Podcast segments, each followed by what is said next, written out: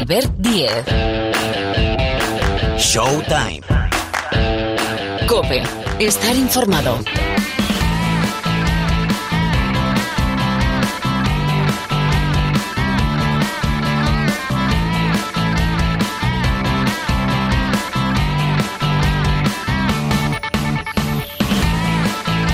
Tal? ¿Cómo están? Bienvenidos una semana más al Rincón del Baloncesto de la cadena Cope. Aquí suena Showtime, capítulo, bueno, capítulo donde vamos a analizar la retirada de José Manuel Calderón, uno de los grandes del baloncesto español. Por aquí vamos a comenzar. En realidad tenemos tertulia ya, ya, ya a la vuelta de la esquina con Paniagua y con Parra, porque hay mucho que comentar de lo que está pasando en Estados Unidos con una sorpresa, grata sorpresa que son los Suns Phoenix, el equipo de Ricky Rubio.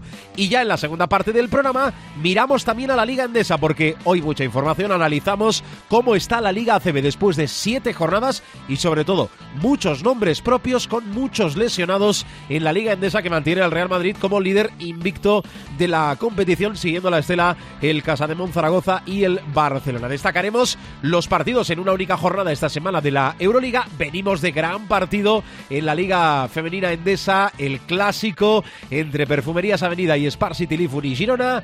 Y más historias con Marc Paires dirigiendo la nave aquí al micrófono. Albert 10, NBA, ya.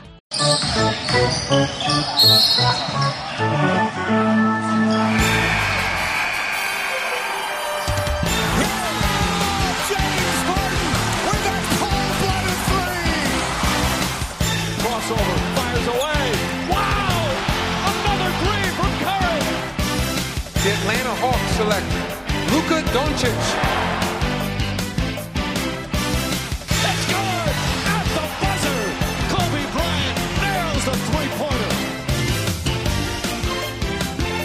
Bueno, vamos con la NBA. Hay muchas cosas, están pasando muchas cosas. Hay que contarlas, analizarlas, explicarlas. Otras que no están pasando y van a pasar y os las vamos a explicar también aquí. Con Miguel Ángel Paniagua. Profesor, ¿qué tal? ¿Cómo estás? Muy buenas. Y Rubén Parra. Hola, Parruno.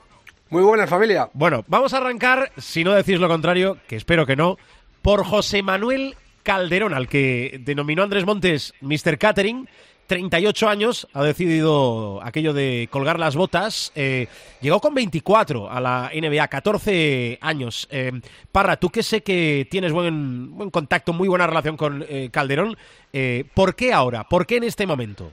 Pues básicamente porque las ofertas que le han llegado no le han complacido. Eh, él buscaba eh, jugar un último año. Eh, sé que le hacía especial ilusión cumplir las 15 temporadas en, en, la NBA, pero lo que le han ofrecido no se amoldaba a lo que él pedía. Él tampoco quiere a estas alturas de su vida estar un año más entrenando para ser el, tercer base, contar con muy pocos minutos y encima si, te toca hacerlo en un equipo perdedor, pues no es eh, la mejor opción y ha decidido eh, dejarlo aquí. Eh, a mí me parece llamativo. Yo creo que él podría seguir jugando y, que físicamente todavía podría aportar a, equipos en la NBA, pero ya te digo, también le ha pesado mucho el, el tema familiar. Pues que son 20 años eh, y, ya los críos pues van creciendo, van teniendo una, una edad y quiere compartir cosas con, con ellos. Eh, decía en la entrevista que, que le hicieron en, en el AS el, el pasado sábado, eh, decía que el otro día, por ejemplo, en Halloween flipaba que era el primer Halloween que había podido estar con sus hijos sin pensar que mañana tenía que entrenar, que mañana tenía que viajar, que mañana tenía el partido y que se viven las cosas de, de, otra forma. Y yo creo que a él le quedará la espinita esa de, de no haber ganado el anillo, pero ha completado una carrera excepcional, o sea, excepcional eh, a nivel baloncestístico. Ha jugado en siete equipos, los siete campeones de, de, la NBA, que me parece también curioso. No, no, no sé cuántos jugadores habrán jugado en siete franquicias que todas hayan sido campeonas en, en algún momento. Y, y sobre todo queda el, el, legado que deja más allá de los logros de, de haber jugado las finales con Cleveland eh, o de las medallas con la selección española, que consiguió ocho medallas, un, eh, mundial, eh, un oro europeo, dos, dos platas olímpicas. Más allá de todo eso, queda el legado profesional, eh, que Calde es uno de los mejores eh, profesionales que se han dedicado a esto. Y lo decía el otro día de partidazo. No es que lo diga yo, es que lo han dicho tíos como LeBron James o Dwayne Wade. O sea, estamos hablando de, de tótems de, del baloncesto que han sido compañeros suyos y que, y que alaban la, la profesionalidad de José. Además, eh, un gran tío, eh, porque ni una mala palabra, eh, siempre que hemos descolgado el teléfono se ha puesto un profesional integral, una persona integral. Profesor, No, un tío, un tío normal, que Sí. ya es, o sea, siendo de lo que estamos hablando de estrellas del deporte al más altísimo nivel, que es un tío normal y eso es muy, muy de agradecer. sí, que normal es la normalidad en este caso. Profe, si tuvieses que explicarle a, alguno de tus alumnos o, o a alguien de aquí unos años o ahora mismo, eh, ¿quién ha sido José Manuel Calderón eh, aplicado al mundo del deporte y al mundo del baloncesto? ¿Cómo lo harías? como un jugador muy honesto, muy honesto dentro y fuera de la cancha. Dentro de la cancha, pues con sus limitaciones, pero aprovechando al máximo esas fortalezas o escondiendo sus limitaciones, por lo tanto un jugador muy inteligente en la cancha, eh, con una gran capacidad de, jugar en equipo, eh, cuidando mucho el balón, no teniendo muchas pérdidas, eh, con la suerte también de ir a la NBA, un equipo, aterrizar en un equipo que no era muy bueno y por lo tanto eh, pudo aterrizar con minutos y en lo que concierne a la selección española, pues un pilar fundamental en, en años ah, gloriosos de casi medallas continuas. Pero sobre todo es eso, ¿no? La honestidad de un jugador dentro y fuera de la cancha.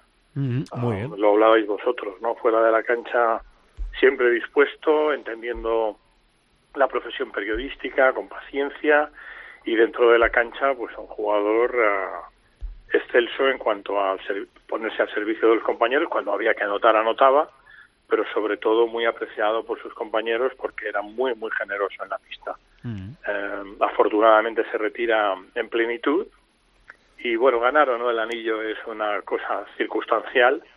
Una vez que no eres un jugador leyenda o mito que es lo que siempre se dice que separa a las leyendas de los mitos, ¿no? El, el, el, hecho de haber ganado un anillo, por eso hay jugadores, o ha habido jugadores que han intentado cazar ese anillo como fuera, pero ganar un anillo o no en el, en el nivel de José Calderón, un jugador de notable alto, ya que me hablabas de alumnos, es secundario, ¿no? Sino que lo importante son esos uh, muchos años de carrera y, y bueno, puede sentirse, muy, nosotros desde luego, nos, yo personalmente me siento muy orgulloso de, haber contemplado a un jugador como José Calderón y supongo que él estará muy orgulloso y tiene que estar muy orgulloso de todos sus años independientemente de, del anillo. Mm, claro, eh, Parra, ahora eh, Calde se enrola en el sindicato de jugadores de la NBA.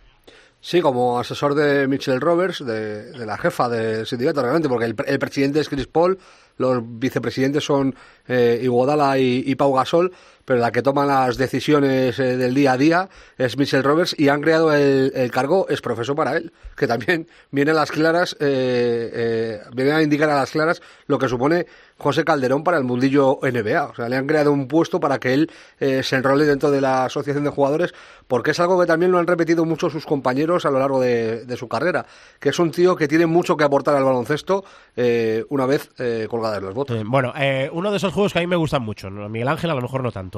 Top 3 de bases españoles. Imposible. dale, Parra.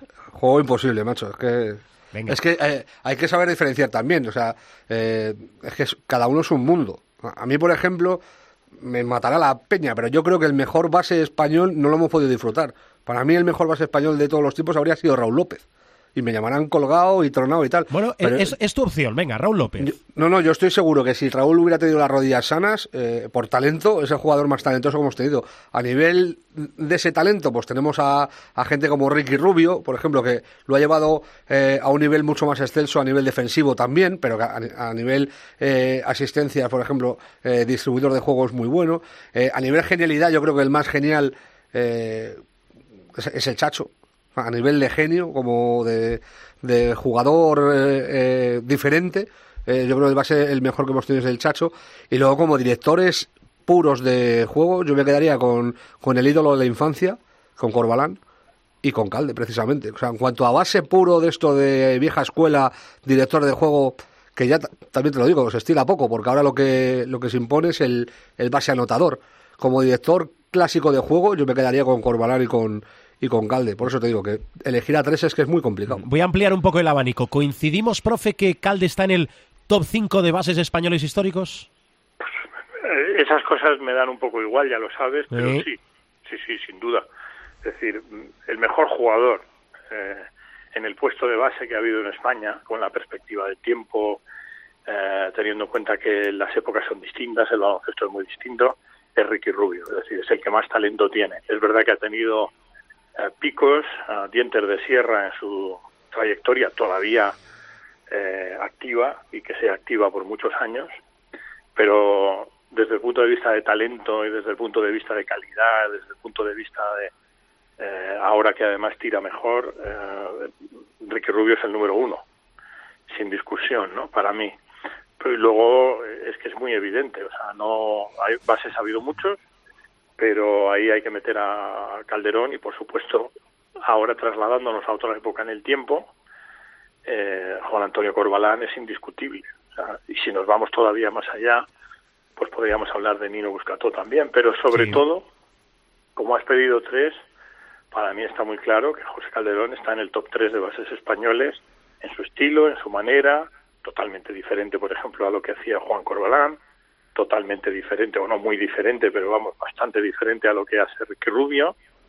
Pero claro, para mí esa trilogía es, es muy clara, ¿no? Ricky Rubio, el, orden me da un poco igual, pero Ricky Rubio, sin duda el que más talento ha tenido y el, que más talento tiene por ahora en la historia del baloncesto español. Eh, Juanito Corbalán y, José Calderón, y ahí me da igual que le ponga segundo, tercero, cuarto, quinto, pero están ahí, ¿no? Pero sí, sí, o sea, José Calderón es un base que es un jugador eh, que quizá por su manera de ser y porque no ha sido excesivamente mediático, ¿me entiendes? Ni, ni un jugador carismático en el sentido de, de salir mucho en las teles o de, de tener el aura que tiene, por ejemplo, Pau Gasol, ¿no? Pero José Calderón es uno de los tres mejores bases en la historia del baloncesto español hasta ahora. Dicen que viene uno estratosférico también, que es Carlos Alocen. Carlitos tenemos que darle tiempo, porque enseguida eh, mandamos a los jugadores a la NBA y les hacemos all-star antes de que salgan del colegio. ¿no? o sin enviarlos a la NBA. ha tenido y tiene un impacto en el baloncesto español extraordinario. Eh, o sea que en ese sentido no tengo ningún problema en contestarle al, al top 3, como siempre, salvando distancias y como siempre asegurándote, y tú ya lo sabes, que este rollo de quién es el mejor de la historia y tal no me gusta nada porque es que no tiene nada que ver el baloncesto que yo empecé a ver en los años 60 cuando era niño, el que jugué en los años 70 y parte de los 80, el que vi en los años 80 en la NBA y el que veo ahora no tiene nada que ver, o sea, es el mismo deporte, pero la evolución ha sido constante, los bases han cambiado mucho, hubo una época en que los bases eran pequeñitos, inteligentes y con gran visión de juego, luego se impuso el base grande mm, eh, al estilo, por decirlo, con, con nombres y apellidos, ¿no? De José Montero, un gran jugador también, pero se buscaban bases muy altos, luego se han visto bases más físicos, más anotadores, menos creativos, ah, y en ese sentido, pues bueno, ah, los tres citados son clarísimos, ¿no? Es, el podio está clarísimo. Bueno, pues dicho queda. Yo, sabéis que insisto de vez en cuando con estos juegos, aunque entiendo perfectamente que son épocas, eh, perfiles absolutamente diferentes. Seguimos hablando aquí en Showtime de la NBA.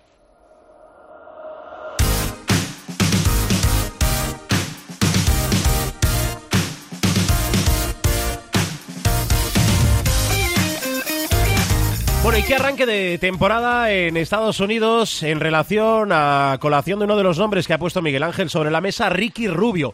Parra, ¿cómo le explicamos a la gente el inicio de temporada de Phoenix y que, por ejemplo, se hayan cargado al único equipo invicto que era Filadelfia? Pues a mí me sale complicado la explicación. La, cuestión es que cuando les dan el palo supremo, que es cargarse a, a Eaton por la, por la suspensión por dopaje, ya pensamos que es temporada la basura y resulta que eh, renacen de sus cenizas, encadenan victorias y se ponen segundos de, del oeste. Eh, para mí son sin duda la sensación de, de la temporada por sorpresa, incluso por encima de Dallas, porque yo Dallas sí pensaba que iban a subir mucho con la llegada de, de Porzingis pero la, lo de lo de Félix es totalmente inesperado y yo oye ole por ellos dudo mucho que lo puedan mantener toda la temporada pero si lo mantienen, pues oye, mira, fenómeno y nos alegraremos por, por Ricky. Yo sigo pensando que, que tienen prácticamente en chino meterse en playoff porque lo este va a estar carísimo y se terminarán eh, metiendo en vereda los equipos que han empezado un tanto irregulares.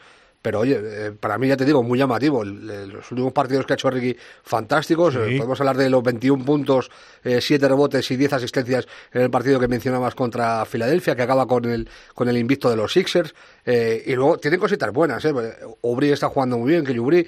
y luego tienen a Booker, que es uno de los mejores tiradores de la liga. Eh, sin ningún tipo de dudas. Mm, eh, profe, de, de Phoenix y, sobre todo Phoenix y Ricky, eh, ¿qué explicación le encontramos? ¿O es ese arranque, pero van a ir perdiendo gas, entendemos, a medida que avance la temporada? Es muy difícil analizar porque una sola razón, ¿no? Para hay cosas que son muy evidentes, ¿no? Aaron Bynes, por ejemplo, está en un nivel estratosférico. yo creo que eso es una cuestión muy importante.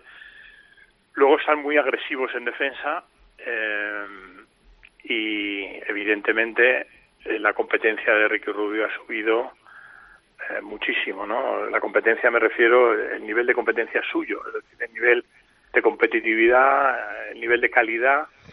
Um, yo creo que ese es un poco el compendio, ¿no? Es uh, agresivos en defensa, agresivos en ataque, en buen momento Aaron Bynes monumental, Kaminsky, Dario Saric, Tyler Johnson tienen un equipo regularcillo, pero están jugando probablemente al máximo de su nivel. Luego también han tenido mucha suerte eh, con el rookie Cameron Johnson y Monty Williams, el entrenador, pues está trabajando, por lo que me cuentan, muy en la línea que ha hecho siempre de dejar a los jugadores mucho espacio. Y a partir de ahí, pues ah, el, uh, mucho espacio y luego trabajando mucho en defensa.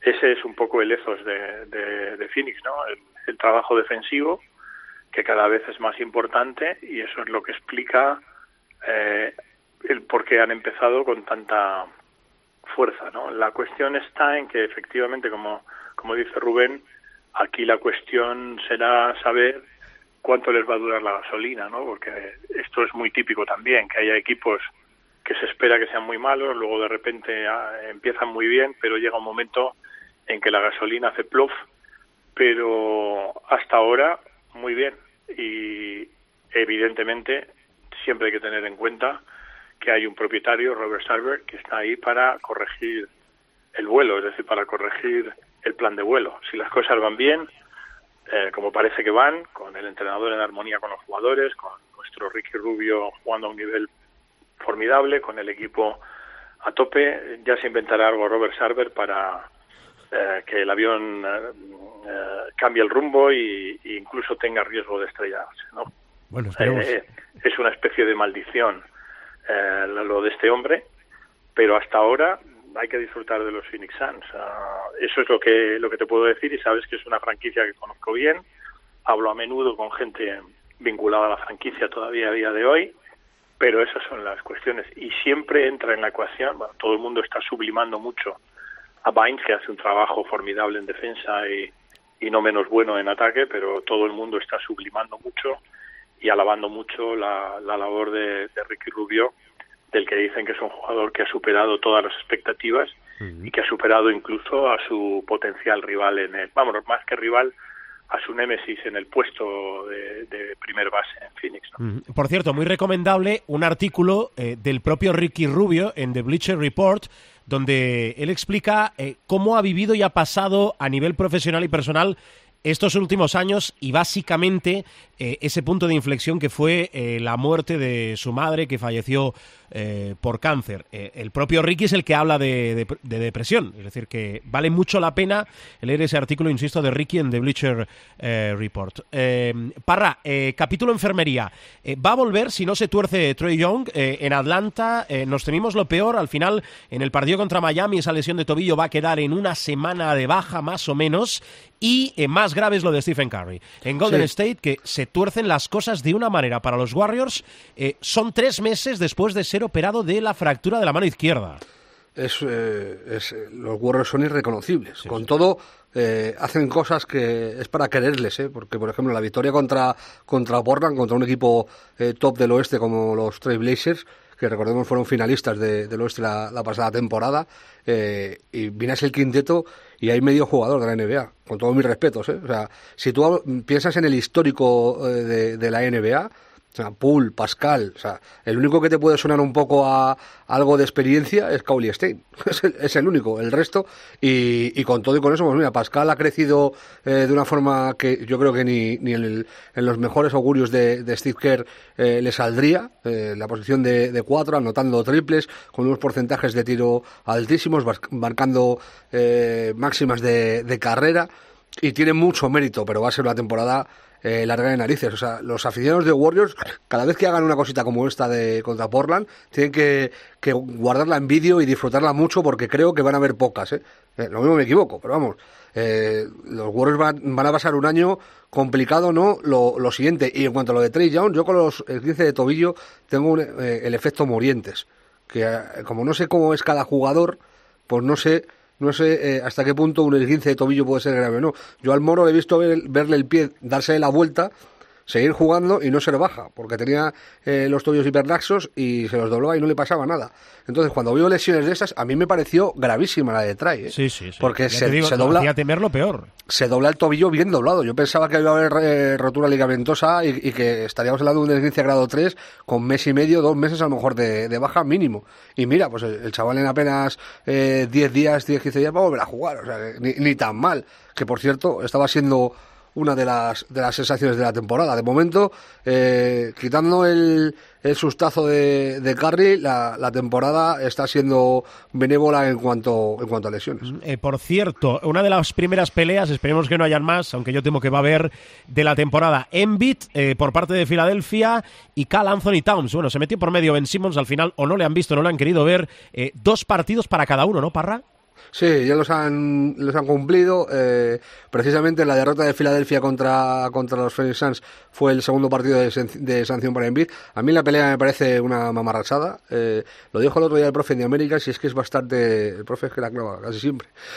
que, que es un poco agárrame que lo mato. O sea, esto de, de- de típico de agárrame, agárrame, Sí, que, sí, que sí. lo... No, hay ningún, pero- no hay ningún golpe, ningún puñetazo, No, no. gracias a Dios. Que conecte, y- parece más wrestling que otra cosa. Sí, el, eh, Barclay eh, es como, como, como, como jugador era magnífico y a nivel comentarista eh, está ahí ahí. A, a mucha gente le cabrea porque tiene cosas a lo mejor de un poco de Semana Santa, pero, pero es, es un figura. Dijo que era el festival de la Rumaco, o sea, la fiesta de la Que eso no era considerado una pelea porque si, si no sueltas un puñetazo, ¿cómo puedes considerarlo pelea?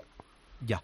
Bueno, por cierto, eh, hablando de sanciones, eh, Atlanta, John Collins, 25 partidos por haber violado el programa antidrogas. A ver, Sí, no, y además, perdona, Sí, y además, dale.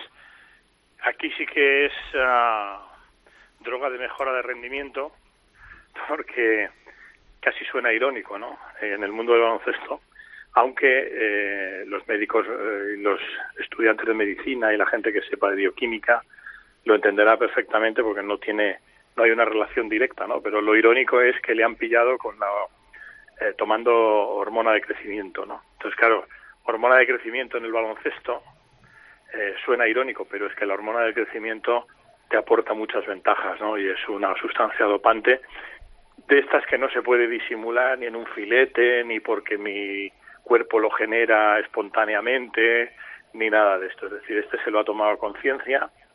Probablemente, o sea, cuando digo a conciencia, digo inconscientemente, porque probablemente eh, tanto él como su entorno saben que hoy en día, a pesar de que los ladrones van siempre por delante de la policía, eh, en el tema del dopaje sin duda, ¿no? Pero en este, eh, en esta situación eh, que nos ocupa, él debe saber que los avances en este sentido en la detección de la hormona de crecimiento han mejorado mucho. O sea que aquí no hay espacio para... Va a apelar, por lo que me dicen. Precisamente va a ser eh, a través de la NBPA, el nuevo Sí. centro de trabajo de José Calderón, pero lo tiene muy chungo, porque de la misma forma que tú puedes decir, oye, mira, es que tomé ah, un calmante para los dolores y resulta que tenía una sustancia, pero me la recetó el médico, aquí la hormona de crecimiento obviamente para un jugador de baloncesto, incluso si es base, estamos hablando de gente que tiene una talla muy por encima, pero todos sabemos que la hormona, o debemos saber, que la hormona de crecimiento aporta una serie de ventajas competitivas que hacen que sea eso, una sustancia dopante y por lo tanto aquí sí que los partidos, vamos, sería para mí una sorpresa que le perdonen uno solo de los 25 partidos que le van a caer. Y hay que recordar que además esta suspensión conlleva, o sea, ya, ya he explicado muchas veces el salario. que las suspensiones en la NBA, efectivamente, eh, suponen tantos partidos, tanto salario, ¿no? Entonces, en este caso, estamos hablando de que le van a quitar 25, 82 avos, todos estudiamos quebrados, 25, 82 avos de su salario, que es una pasta. Sí, sí, es un dinero. Pues bien hecho. Eh, por cierto, Parra, eh, algo nuevo, pero tenemos que ir perfilando, ¿eh? Algo nuevo de Doncic bueno, que es un máquina. eso lo sé. pero hemos, de afinar el ingenio. Bueno, es que no se puede. Básicamente, eh, con Doncic hay que decir que lo mejor siempre está por venir. vayan a ver a Luca Doncic, ¿no? Sí, sí, no. Eh, el otro día lo ponía yo en Twitter. Ya no se puede ir a verle porque pilla retirado, pero por lo menos hagan por verle por televisión porque merece la pena.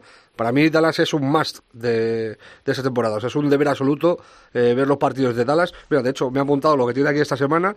Juan el miércoles contra Orlando, el viernes contra los Knicks, el sábado contra los Grizzlies y el lunes que viene contra, contra los Celtics y hay que ver los partidos de, de Doncic, eh, los últimos dos promediando triple doble con más de 25 puntos, que es el jugador más joven de la historia en conseguir eso, dos triples dobles seguidos de más de 25 puntos. Eh, se sitúa eh, a la vera de Magic Johnson como único jugador de 21 años en, o menos en conseguir eso, dos triples dobles de 25 puntos. se sitúa junto a Oscar Robertson como jugador en conseguir los dos triple dobles consecutivos de 25 puntos, que tampoco eh, se había hecho desde el 62 que hizo Oscar Robertson. todo lo que, lo que hace eh, es maravilloso, pero lo mejor de todo es cómo lo hace, porque encima lo hace con arte. el otro día se inventa un pase por encima de la cabeza para, para Porzingis, eh, hace entradas a pie cambiado inverosímiles, asistencias, donde además que está chulo porque ya sus compañeros esperan cualquier cosa de él. Que a mí me recuerda eso mucho a los Lakers, cuando a los Lakers de Magic, del Showtime. Eh, los Lakers eran muy buenos porque llegó, llegó a un punto eh, de la historia de que cualquier compañero tenía los ojos siempre abiertos para que no le diera el balón en la cara porque Magic te podía dar el balón en cualquier momento, en cualquier circunstancia, eh, desde cualquier sitio. Y con Luca está empezando a parecer eh, algo similar, que los compañeros de, de, los Mavericks están al loro de que en cualquier momento, desde cualquier sitio, en eh, cualquier circunstancia, Luca les puede dar un pase.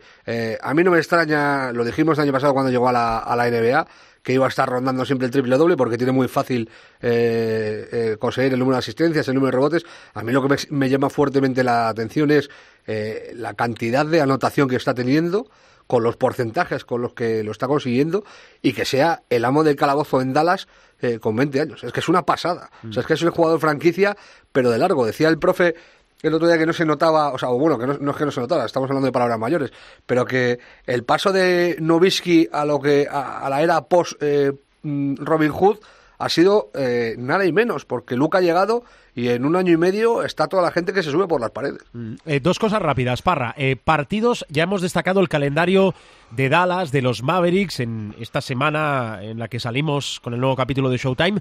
¿Más partidos que tengas marcados con un asterisco eh, para, para aquellos de no perderse en la semana en curso? Para mí el partido más guapo de la semana debería ser el Clippers Milwaukee Bucks del miércoles. Básicamente porque podría ser la final de la NBA perfectamente eh, la noche del miércoles, eh, Kawhi Leonard contra Anteto, que son dos eh, chavales que están empezando en esto y a lo mejor... Y que prometen mucho. Sí, pueden llegar a ser grandes jugadores. Y luego el, el partido de los Mavericks precisamente contra los Celtics. Eh, para mí son los dos eh, eh, encuentros más llamativos de, de, la semana. De esta pasada que hemos dejado, nos hemos dejado, por ejemplo, el Wizards Rockets 158-159 es el tercer partido de máxima anotación sin prórroga de, la historia de la NBA. Y luego el partidazo de. Es que es muy pesado, pero es que Doncic ha estado en todas. El, el Mavericks Lakers, que yo creo que ha sido uno de los mejores partidos de lo que llevamos de temporada. Ganaron los Lakers en, la prórroga con triple doble de Doncic y triple doble de, de LeBron. Mm. Bien, bien, bien, bien. Eh, de eso venimos y después los destacados de Rubén Parra para la semana en curso. Y, una pincelada, si quieres ampliamos la semana que viene, pero arranca, eh, bueno, arranca el baloncesto universitario en Estados Unidos. No sé, eh, favoritos, nombres propios, ¿qué tienes apuntado? A ver. Pues mira, arranca a las 7 de la tarde del martes con un Baylor Central Arkansas, ese es el primer partido. Eh, los favoritos son- los de casi siempre. Eh, Michigan State está en el número uno, Kentucky en el número dos, Kansas en el número tres y Duke en el número cuatro. Por cierto, se enfrentan entre ellos en el Champions eh, Classic, que se juega en el Madison Square Garden. Kansas contra Duke y Michigan State contra Kentucky. Es la primera vez que pasa, que en el, en el Champions Classic meten a los cuatro cabezas de, de serie. Y, y el, el favorito supremo es Michigan, eh, básicamente eh, porque tiene al, al jugador que, que todo el mundo va a seguir este año, que es eh, Cassius Winston. Ya fue un jugador importantísimo la temporada pasada. Estamos hablando del base senior eh, de la Universidad de Michigan State y me llama mucho la atención. eh, he estado leyendo estadísticas de lo más diverso, por ejemplo, que Duke tiene eh, 147 partidos seguidos ganados contra equipos eh, que no son de su conferencia en casa. 147 seguidos, sin perder contra un equipo que no sea de su conferencia en casa, que es un dato. Eh, me llama la atención que de, los últimos 22 títulos, 21 han sido eh, para la zona horaria del este. O sea, el, oeste ha rascado un título de los últimos eh, 22 solo, que claro, eh, viniendo de los años 60-70 de UCLA, pues, pues suena rarísimo. Y luego un dato que a mí me gusta superlativamente por lo que supone, que Duke y Kentucky, que son los supremos del one and done, del un, un año en la universidad y para adelante, llevan sin pescar una Final Four desde el 2015. ¿Qué quiere decir esto? Que está muy bonito lo de pillarte a los mejores jugadores, eh, los mejores prospectos para eh, draft altos de la NBA, pero que para competir a lo mejor te viene mejor tener jugadores de segundo o tercer año que no sean o no vayan a ser tan superestrellas, pero que sepan competir en lo que supone eh, el campeonato universitario americano. Vale, tenemos españoles. 75. Joder. 15 chicos y, y 60 chicas. Está Aldama, ¿no? Santi Aldama, el Eh, MVP sí, del sí. Europeo Sub-18. Es, es uno de los, de, los, de nuestros mejores prospectos allí. Tenemos a tres oros, ¿eh? Eh, si no me fallan las cuentas, está Santi eh, en Loyola Maryland, está Golden Dick también con él eh, en Maryland, es compañero suyo, y luego está Alessandro Escariolo, que no sé de quién será hijo, Ah. pero es escolta de, de Manhattan, también oro en el, en el sub-18. Eh, Es una broma, es el hijo del seleccionador. Sí, claro. Eh, eh, perdón, ya te digo, 15 jugadores. Sigue por allí, por ejemplo, Er- Eric Vila, eh, que este Sí. año está en, en Texas El Paso, El, el ex del Barcelona, sí. que debutó, pues yo creo que sí, sigue teniendo el récord de, de juventud, ¿no? En el debut del Barça, yo creo que Yo sí que sí, creo que sí. Yo creo que sí. Al 100% no te lo aseguro. Yo creo que sí. Y Ramón Vilá también sigue por allí. Hay, tenemos 15 jugadores masculinos y 60 que yo he flipado. No sabía, lo, he- leído en. Ha hecho un artículo del Marca recopilando a todas las jugadoras y he flipado con 60 chicas. Eh, entre ellas, por ejemplo, está eh, Andrea Hernán Gómez, la hermana de, de Billy y de Juancho, eh, Iris Embulito, que nos suena a todos de categorías inferiores, eh, Aisha Wone también, eh, Lola Pendande, que son chicas que lo han, lo han venido haciendo muy bien en la sub-16, sub-17, sub-18, en categorías inferiores y que en un futuro esperemos que, que engrosen eh, la selección absoluta de, eh, femenina. Muy bien, cuánto talento. Pues a ver si tienen buena temporada, lo iremos contando. Profesor, eh, ¿algo más? Sí. Eh, sobre Giannis Antetokounmpo, que muchas veces decimos tiene una vida de película, Sí. Disney ha, ha dado luz verde a un proyecto para hacer, la Disney Corporation me refiero, Sí. ha, ha dado luz verde para eh, realizar un proyecto de película, película de larga duración, es decir, no un documental, sino que sería una película, sobre su vida. ¿Qué dices? eh, que yo creo que tiene, a pesar de su tierna edad, tiene mucho que contar, porque todos sabemos que es eh, de una familia de refugiados que llegaron a Grecia, etcétera, etcétera, con muchas vicisitudes. Luego apareció por Zaragoza y tal. Pero creo que es una, una muy buena idea, porque aunque es un jugador muy joven y muchas veces dices, bueno, pero ¿qué biografía vas a contar? Pues ha dado luz verde, lo cual no quiere decir que vaya a haber película, porque muchas veces se da luz verde a, a- a que empiecen a escribir guiones y tal, pero los guionistas de Disney ah, son muy buenos. Parece ser que los que ha, a los que le ha encomendado la tarea son de los que suelen sacar las películas adelante y las películas aprobadas. O sea que tal vez eh, veamos una película pronto, pronto puede ser 2021 o un poco antes, eh, sobre la vida de, de Yanis y ya supongo que con más de un MVP si lo per- perdón si lo permite Luka Doncic pero es una es una noticia interesante porque porque muchas veces eh, ponemos esa muletilla no Giannis cuya vida es una vida de película y tal pues mira Disney se ha se ha dado cuenta y, y de momento han dado luz verde para que sus guionistas se pongan a trabajar en una potencial película que suele además ser muy taquillero todo lo que produce Disney, como sabéis, sobre la vida de Giannis Antetokounmpo, jugador estrella de los Milwaukee Bucks. Toma ya. Pues te digo una cosa, si no la protagoniza él, a ver de dónde sacan a un tío como Antetokounmpo. Sí, sí, O hombre. sea, Bueno, que haga... advierto- lo que- claro, es que es imposible. Mira, he visto la previa, la previa de The Irishman, el irlandés, que es la película de Martin Scorsese, que sale en Netflix y luego en, en ah, edición muy limitada en algunos cines, pero por nada, muy poquitos días. Y ya se ha conseguido que el software haga que, o sea, ya no necesitas maquillaje. Hay un software que hace que Robert De Niro, que el hombre ya tiene pues sus 70 y muchos cumplidos, eh, aparezca joven.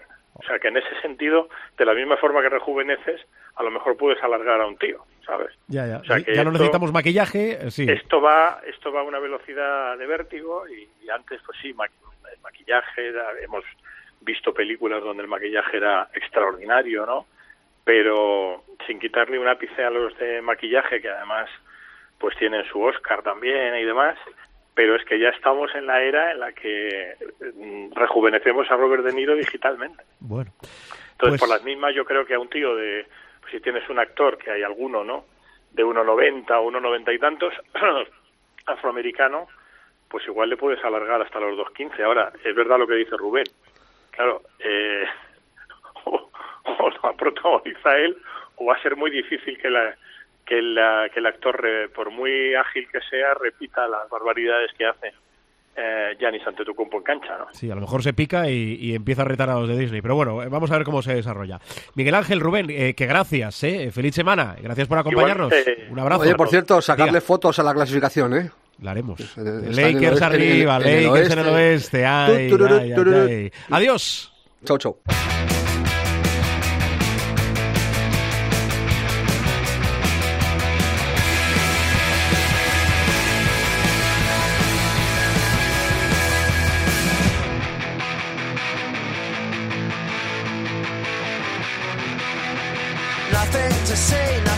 Seguimos en Showtime con más cosas. Ya hace acto de presencia en este estudio nuestro queridísimo José Luis Gil. Hola, Gil, ¿cómo estás? ¿Qué tal? Muy buenas. Bueno, hay que hablar de la Liga Endesa. Atención que hemos dejado, sí, claro, de la Liga ACB. Hemos consumido ya, hemos dejado atrás siete jornadas, eh, solo un invicto. El Invictus Real Madrid, que sigue liderando la tabla con esas... eh, bueno, cuenta sus partidos por victorias. Iba a decir- 7-0, sí, sí. Sí, exacto, con ese canastón de Gabriel Deck en Vitoria frente al Basconia. Solo hay dos equipos que siguen la estela. Son el Casademón Zaragoza, yo creo que el equipo ahora mismo revelación de la temporada. Y el Barcelona, segundo y tercero, respectivamente, no pierden comba. Cuidado que el Iberostar Tenerife, con otro canastón de Marceliño Huertas en la pista del Movistar Estudiantes, se alza ya a la cuarta posición. Y sobre todo, una jornada y unos días en la Liga Endesa marcados por la enfermería. Yo recuerdo una, una serie, yo que soy muy, muy de series de, de- de mi época, no es que sea muy mayor yo, ¿eh? soy del 78. Bueno, bueno. se llamaba bueno. MASH. ¿Tú te acuerdas? Yo sí me acuerdo de Mash. Yo sí me acuerdo de Mash. De, de morritos calientes. Eh, Si, a ver, si estáis en horario infantil, tened cuidado aquí con lo que se pueda comentar sobre ese personaje. Era, para los que no tienen ni puñetera idea de lo que era MASH, era una serie eh, ambientada en la guerra del Vietnam que eh, estaba centrada en un destacamento de enfermería Exacto. del ejército americano dentro de territorio vietnamita. Entonces, eh, el director y protagonista, no sé si era director y protagonista, pero vaya, el protagonista era Alan Alda, Sí. el gran Alan Alda, y había un personaje femenino que, claro, mm, el ejército, la guerra, el, el- el- vamos a decir el machismo de aquellos tiempos, eh, ¿por, qué no, ¿por qué no decirlo ahora, en 2019, de esta manera? Pues había un personaje femenino que era Morritos Calientes. Bueno, eso es MASH. Eh, ah, mira, mira, mira, mira. of the things to be, the pains that are withheld for No os quedéis con la anécdota, MASH era también una serie pacifista. Por Sí. encima de todo era una serie pacifista. Claro, eh, yo digo, MASH se caracterizaba porque era un hospital de campaña. Oye, ¿esto es Showtime? ¿O es...? Es- no, no, es- nos hemos equivocado, hemos, hemos variado, hemos variado. No, no. Nos hemos ido, ¿eh? Nos Pues hemos era un ido. hospital ¿eh? de campaña. Digo que en estos últimos días en, en la Liga Endesa, en la Liga ACB, vienen marcados por las bajas. Por ejemplo, cuidado que Víctor Claver pierde una pieza importantísima al Barça para más de un mes. Con una lesión complicada, ¿eh? Entre cuatro y seis semanas, vamos, vamos a poner cinco semanas de baja, por una rotura de la fascia plantar, que eh, esto de la fascia plantar, vaya, la planta del pie, para, Sí. para, para el vulgo, ¿eh? Pues es lo que se ha roto Víctor Claver, va a estar entre cuatro y seis semanas de baja y vamos a ver porque eh, la- lo de la enfermería del Barça ya empieza a ser un poquito eh, preocupante. Ertel, Pangos, ahora Víctor Claver, Pau Rivas que no acaba, que no acaba de Sí, salir, o sea está, que... está huérfano el Barça de, de esa posición de base. Claver no tanto porque es un poquito un jugador 3-4 más mirando hacia adentro, pero eh, mirando eh, hacia afuera, posiciones de 1 y 2. Eh, Pesic tiene un auténtico un auténtico galimatías. Bueno, más cosas. Eh, Sergi Vidal, que vuelve al Baxi Manresa. ¿Por qué? Porque ya 38 estuvo años, ¿eh? en pretemporada, pero ahora vuelve por la lesión de Pera Tomás. Se ha roto el gemelo Pera Tomás, es una institución del Baxi Manresa, y Sergi Vidal, que había sido cortado, recordemos, por Fuenlabrada, 38 tacos, me parece, ¿eh? vuelve a la disciplina del cuadro Manresa. Bueno, la lista de, de equipos de, de Sergi Vidal, mm, Real Madrid, Juventud de Badalona, Basconia, Manresa, etcétera, etcétera, etcétera, etcétera. O sea que eh, otra nueva experiencia para el eh, longevo, ¿eh? Sergi Vidal, que se pondrá a las eh, órdenes del conjunto Manresa. Bueno, y por cierto, desde aquí el abrazo más cariñoso a Sean Dawson, el jugador del Juventud de Badalona. Eh, es mala suerte. ¿eh? Volver a jugar nueve meses después y se ha vuelto a romper. Nueve meses después de hacerte un cruzado, ¿eh? Vuelves a la pista, debutas, vuelves a recuperar sensaciones de baloncesto y, oye, ese mismo día, crack, rotura, tendón de Aquiles, pierna izquierda, mínimo seis meses de baja. Auténtica mala suerte la que ha tenido Sean Dawson, que por cierto ya tiene sustituto en La Peña. Buford Perrin va a ser el hombre que ocupe esa ficha y eche una mano a los de Carlas Durán. Eh, Fijaros que se está moviendo mucho el mercado. Hay novedades en el Casademón Zaragoza que tiene que combinar, además de la Liga Endesa, la Champions del baloncesto y novedades en el Montaquit Fuenlabrada. Sí, eh, dos eh, bajitas en el, en el cuadro aragonés. San Miguel, Rodrigo San Miguel con problemas en un eh, costado y Fran Vázquez también con problemas en un gemelo. Se van a perder los próximos compromisos del conjunto Magno, mientras que Fuenlabrada, el equipo madrileño, amplía, estira el contrato de Nico Ricciotti, que va a continuar defendiendo la camiseta del equipo del equipo fuenlabreño. Eh, por cierto, Diga usted. eh, eh, no nos olvidemos de, de otro panorama. Reyes, Labrum del hombro izquierdo. También tiene problemas de enfermería Pablo Lasso en el, en el Real Madrid. Más allá también de Salamerri, que no ha podido llegar a debutar con el conjunto blanco. El recambio de, de Walter Tavares, en principio. Y mm, seguimos sin ver la reincorporación a la plantilla blanca. Esto mm, quizá no habría que considerarlo tanto una lesión. El caso de Trey Tompkins, que por exceso de peso fue apartado por Sí. Pablo Lasso y todavía no ha vuelto a la disciplina del, del Real Madrid. Bueno, así está la Liga Endesa. Oye, tú- tú- por tú, cierto, una- una- diga, una pregunta, diga, diga, pregunta. pregunte. Eh, Si te dieran a elegir, ¿tú qué preferirías? ¿La situación del Madrid? 7 y 0 en Liga ACB, pero en Europa mm, con problemas. Con problema- a ver, no con problemas, sin haber ganado fuera en, en Europa. O la situación del Barcelona, intratable prácticamente en Euroliga hasta que llegó a Milán, y con esas dos derrotas ya en Liga ACB. Eh, uno Son, valide. son la- las, Sí, sí, las sí. dos caras de la moneda, no, ¿eh? son trayectorias sí. Si además me- me- inversas. como, como va con trampa todo esto, eh, No, con trampa no. uno, uno de los dos va líder en una de las competiciones. El Real Madrid va líder en la Liga ACB. Pues si tengo que elegir, me quedo con la situación del Real Madrid. Vale. Por, por cierto, ¿has visto lo del marca digital? Bueno, por cierto, la, ¿qué es lo del marca digital? No, Que- no, no, mírate marca digital y tal. Eh, Venga, ya está. por cierto, jornada 8 de la Liga Endesa con tres partidos que se van al sábado día 9. Seis duelos se van al domingo día 10, domingo de elecciones. Bueno, hay muchos partidos apetecibles. Hay un Real Madrid Unicaja, hay un eh, Casa de Zaragoza, eh, Juventud de Badalona, hay un eh, Moraván, Andorra, Quirolbet, Basconia. Viene el conjunto andorrano de perder la imbatibilidad en casa, donde se hizo fuerte la temporada pasada, perderla tanto en ACB como en la Eurocup. Bueno, muchísimos alicientes de esta octava jornada de la Liga Endesa. Más cosas.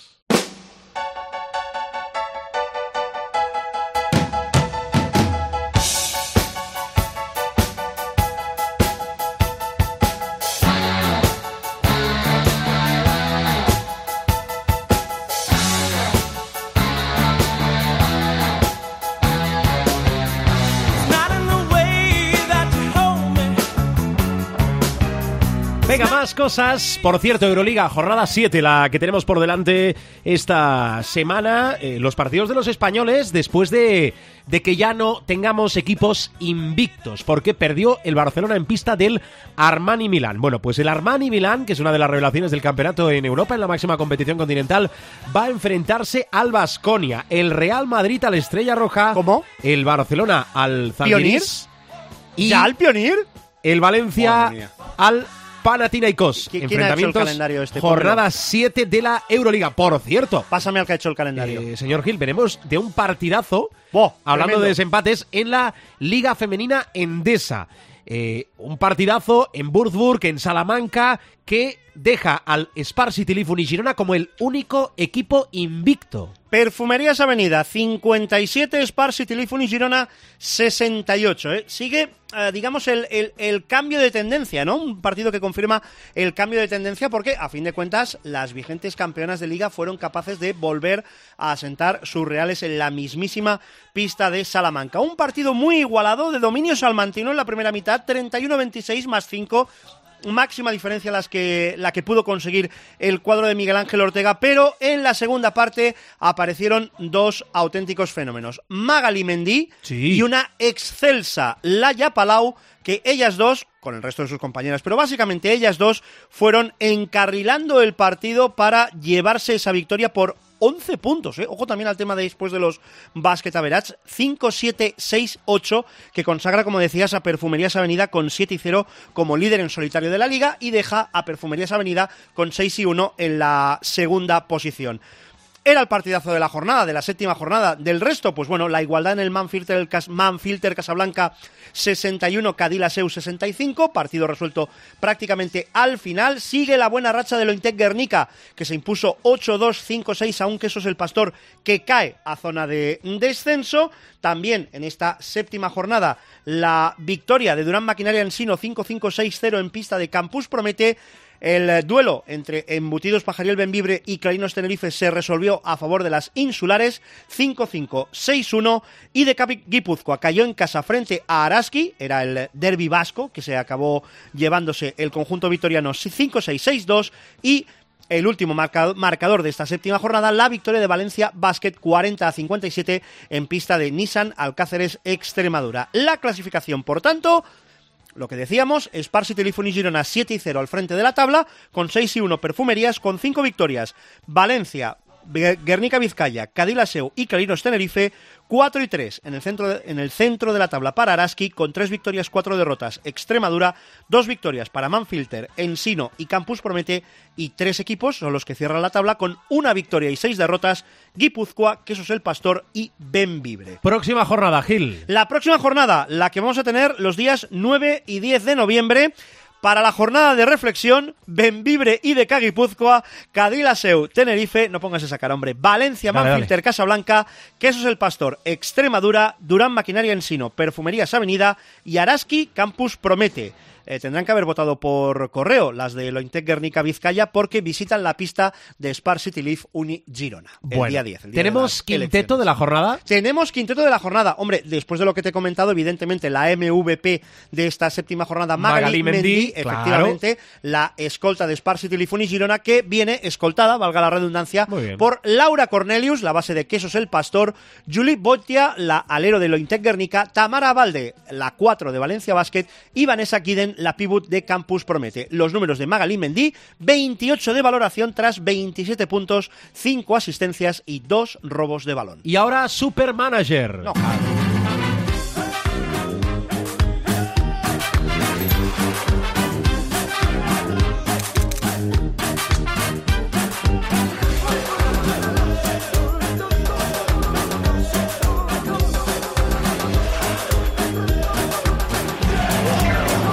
el Supermanager, enderezamos el rumbo, Gil.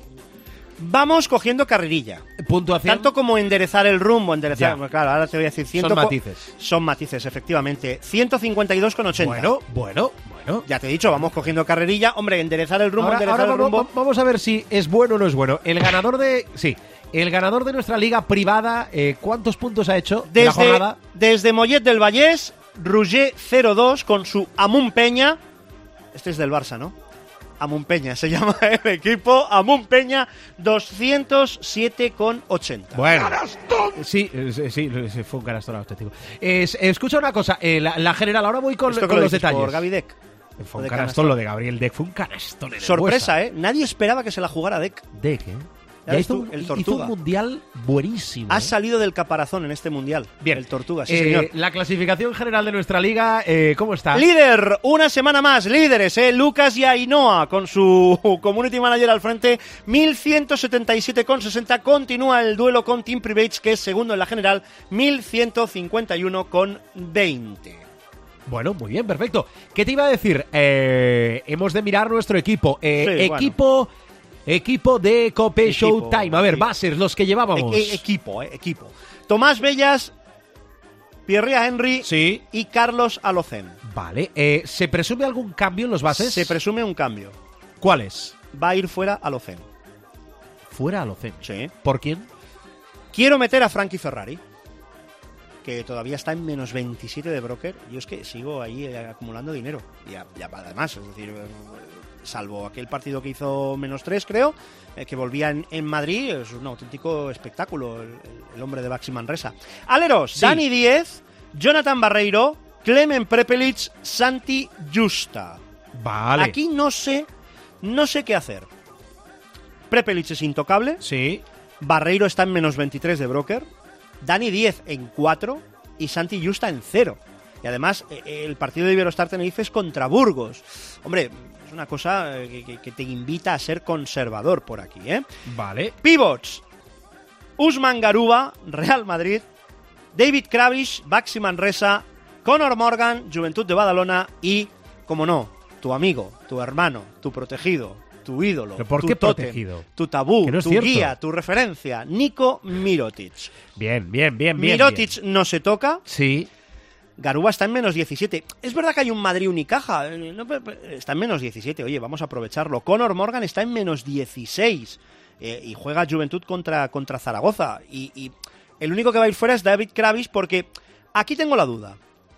Si aprovecho el broker negativo de Randolph, que está baratísimo, lo que, lo que viene a ser un baratísimo Anthony Randolph, ¿eh? que está en 273.000 euros, y quito a David Kravis, tengo ahí 700.000 para jugar.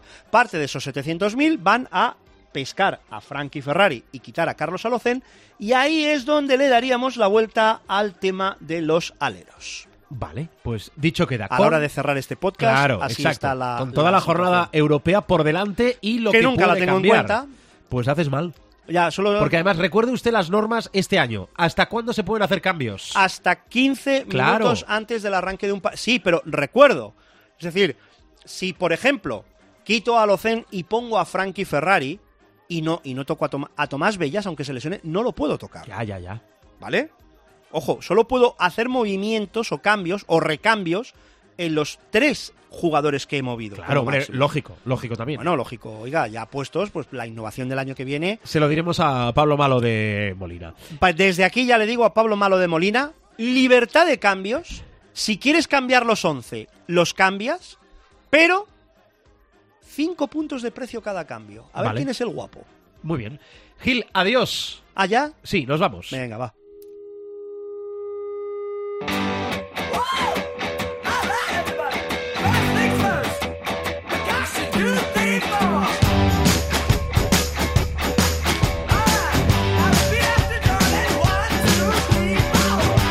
Bajamos la persiana del capítulo de esta semana. Eh, como siempre, habitamos, estamos en cope.es, www.cope.es, nuestro rinconcito del baloncesto. Nos podéis es- escuchar y descargar cuando y donde queráis a través de los principales eh, portales de descarga. Ah, ibas a decir Casos de... kioscos. También. Sueles decir kioscos de Pues, descarga. de kioscos de descarga eh, como iTunes o iBox y eh, para interactuar en las principales redes sociales, nuestro muro de Facebook, facebook.com barra showtimecope y en Twitter arroba cope showtime. Lo Has que vendría a ser el cara libro. Sí. Gracias, Gil, eh, otra vez. Hala, venga. Adiós. ¿Has Gracias visto a lo del marca? ¿Has visto el marca? Feliz semana, eh, que el baloncesto se Echar una acompañe. mirada, hombre. Adiós, adiós. adiós.